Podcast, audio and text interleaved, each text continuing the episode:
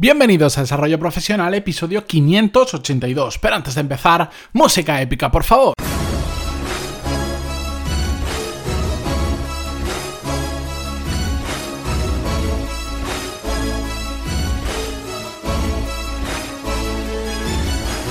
Muy buenos días a todos y bienvenidos una semana más a Desarrollo Profesional, el podcast donde hablamos sobre todas las técnicas, habilidades, estrategias y trucos necesarios para mejorar cada día en nuestro trabajo. En el episodio de hoy os voy a comentar algo que me escribía, eh, creo que era la semana pasada o la anterior, una oyente del podcast y me decía, oye, ¿cómo darnos cuenta de que lo que estamos buscando en un trabajo no va a suceder. Es decir, cuando nos ponen ilusiones de crecimiento, nos dicen todo el dónde podemos llegar, pero al final eso nunca llega.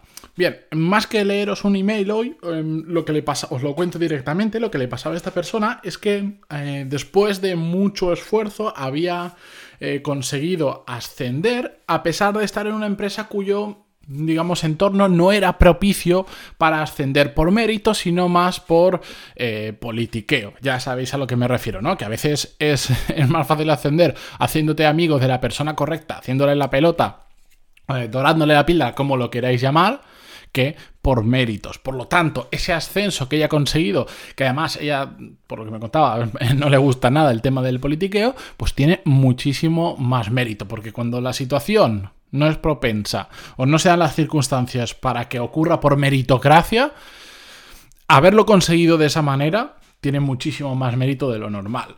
Bien, la cuestión es que a través de ese ascenso, ¿qué pasa? Ahora tiene un equipo a su cargo, un grupo de gentes, un grupo de personas con las que trabaja. Y también, por supuesto, nuevas responsabilidades. Y entre una de esas nuevas responsabilidades había una que era la de buscar nuevos clientes.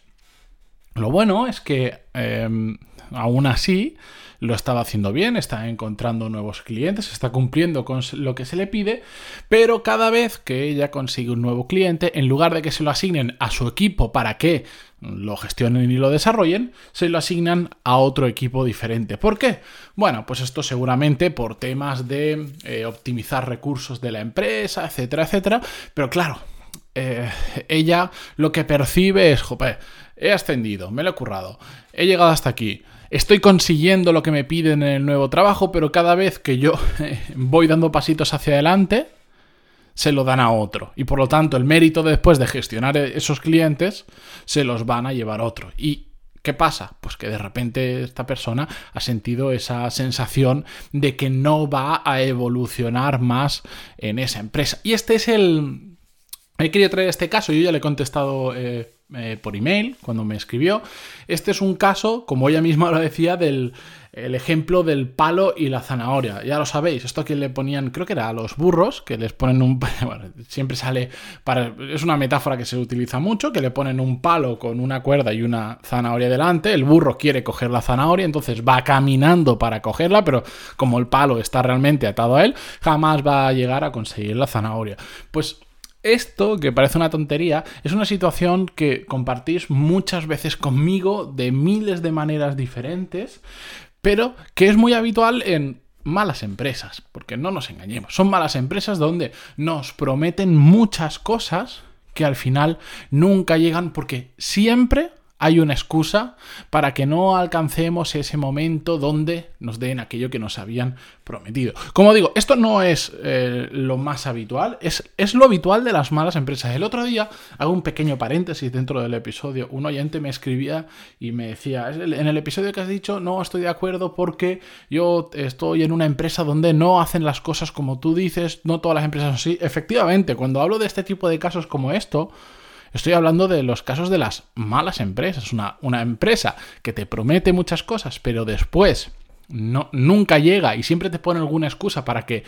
Porque al final lo que quieren es que tú sigas empujando a tope con esas ansias, con esas ganas, con ese hambre de conseguir esos objetivos que te han planteado, pero después te lo tiran un poquito más para adelante. Así, así, así, y lo que van haciendo es exprimiendo a la gente.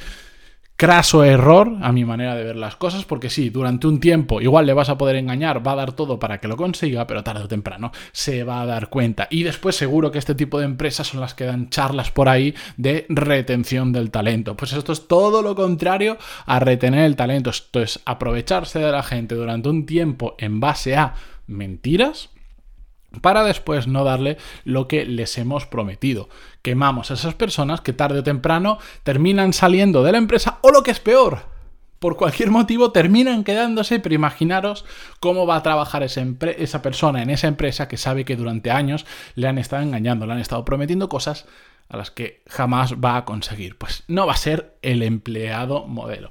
Bien, todo esto os lo cuento porque lo que yo le recomendaba a esta oyente en el email eran dos puntos principalmente. El primero es, y esto lo repito en muchas ocasiones, pero es que nos olvidamos y no lo hacemos, hablarlo de forma clara con nuestros superiores. Esto no significa de repente irrumpir en el despacho a nuestro jefe y ponernos ahí a gritar. No, no, no. Simplemente contarle la situación tal cual me la ha contado ella, ir a su jefe si no lo ha hecho ya y decirle, oye, mira, em, está pasando esto y yo me siento de esta manera. Eh, algún día me lo voy a apuntar a ver cuando termine el episodio, si me acuerdo, pero algún día vamos a hablar de la diferencia entre cómo podemos hablar con un jefe sin diciéndole lo mismo, pero sin estar acusándole, digamos, señalándole con el dedo, dándole con el, con el dedo índice en el pecho, echándole la bronca. Como en lugar de eso, expresar cómo nos sentimos. Y en este caso, yo iría a mi superior y le diría, mira, está pasando esto y yo me siento mal. ¿Por qué? Por esto, por esto, por esto. Y le llenaría de ejemplos ejemplos lo más racionales posible para que entendiera que no es una exageración y que este caso se está repitiendo muy a menudo. Y después, hablaré con él a ver qué sale de todo eso. Normalmente, bueno, siempre te van a dar, te van a decir, sí, es verdad, pero es que te van a poner mil excusas, pero oye, también puedes detectar que esa persona se dé cuenta porque a veces hay determinados jefes que no lo están haciendo a mala, sin querer, sin, sin, darse cuenta, no está bien lo que hacen, pero no lo están haciendo con mala intención. Y a veces cuando hablamos con ellos y compartimos las cosas de forma abierta y de forma honesta, les hacemos ver esa realidad y entonces van a tener capacidad, capacidad de, de reaccionar o no, depende de lo que quieran. La cuestión es que, primer paso, hablamos de forma clara con nuestro jefe, con nuestro superior. Y el segundo, que ya es cosa nuestra y no necesariamente tenemos que hablarlos con ellos. Y de hecho yo diría que salvo que tengáis un gran poder de eso dentro de esa empresa o un gran poder vuestro que, que, os, que os da igual trabajar ahí porque vais a conseguir otro trabajo rápido lo que sea, marcaros líneas rojas. Es decir, mm, ¿sabéis cuál es la situación? Bien, pues decir, bueno, pues para tal fecha, si no veo que ha cambiado esta situación, me voy. O voy a empezar a, a buscar trabajo. Porque el problema está en que muchas veces nos enfadamos, muchas veces incluso vamos a hablar con, con, nuestros superiores, planteamos la situación, nos vuelven a prometer otras cosas, pero como no nos marcamos fecha límite, digamos que siempre pensamos que la situación puede cambiar, que dentro de, un de poco tiempo va a cambiar, y dentro de poco tiempo va a cambiar.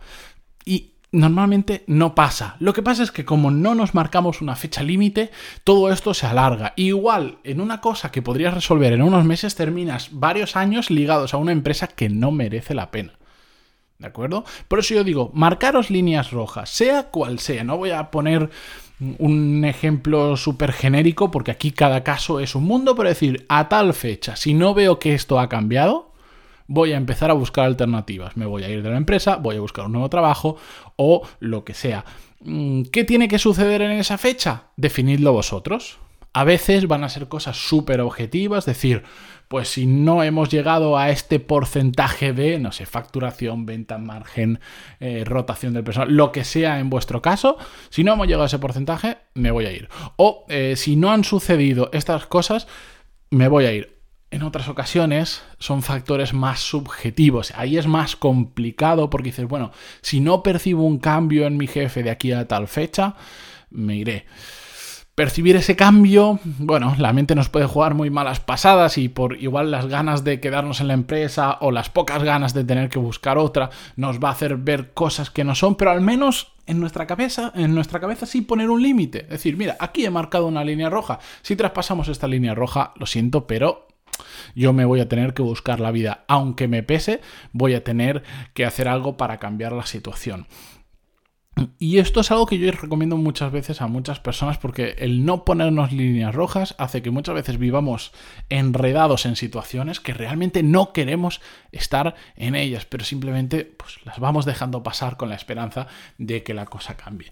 Así que, con esto, a todos los que estáis en una situación similar, si es que no hace falta escribir un libro sobre ello, no hace falta hacer un curso de 500 horas para, para darnos cuenta de que la empresa nos puede estar, entre comillas, tomando el pelo y nosotros tengamos que tomar acción. Es muy sencillo, hablar las cosas claras y marcaros límites, marcaros límites a vosotros mismos y también a la empresa, marcarle límites. Si tenéis suficiente confianza y es medible por ambas partes y estáis de acuerdo, marcar esa línea roja juntos. ¿Por qué no? ¿Verdad que las empresas en ocasiones sí que nos dicen cuando vamos sobre objetivos, si no llegas a este punto del objetivo, mm, va a haber problemas? ¿Por qué no hacemos nosotros lo mismo?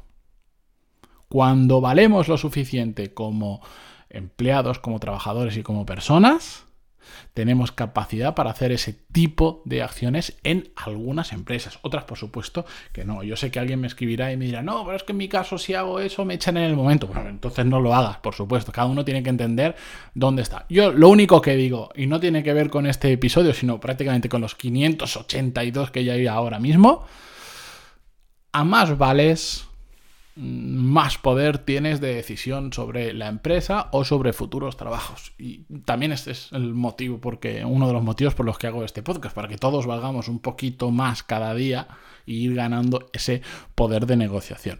Con esto, yo me despido hasta mañana, que si no, abro otro tema y seguimos por ahí y hago un episodio de una hora. Y como siempre, ya lo he dicho muchas veces, muchas gracias por vuestras valoraciones de 5 estrellas en iTunes, vuestros me gusta y comentarios en iVoox o desde el canal que lo escuchéis, que hoy en día muchísimo de vosotros lo estáis escuchando, por ejemplo, desde Spotify, desde donde sea. Muchísimas gracias y hasta mañana. Adiós.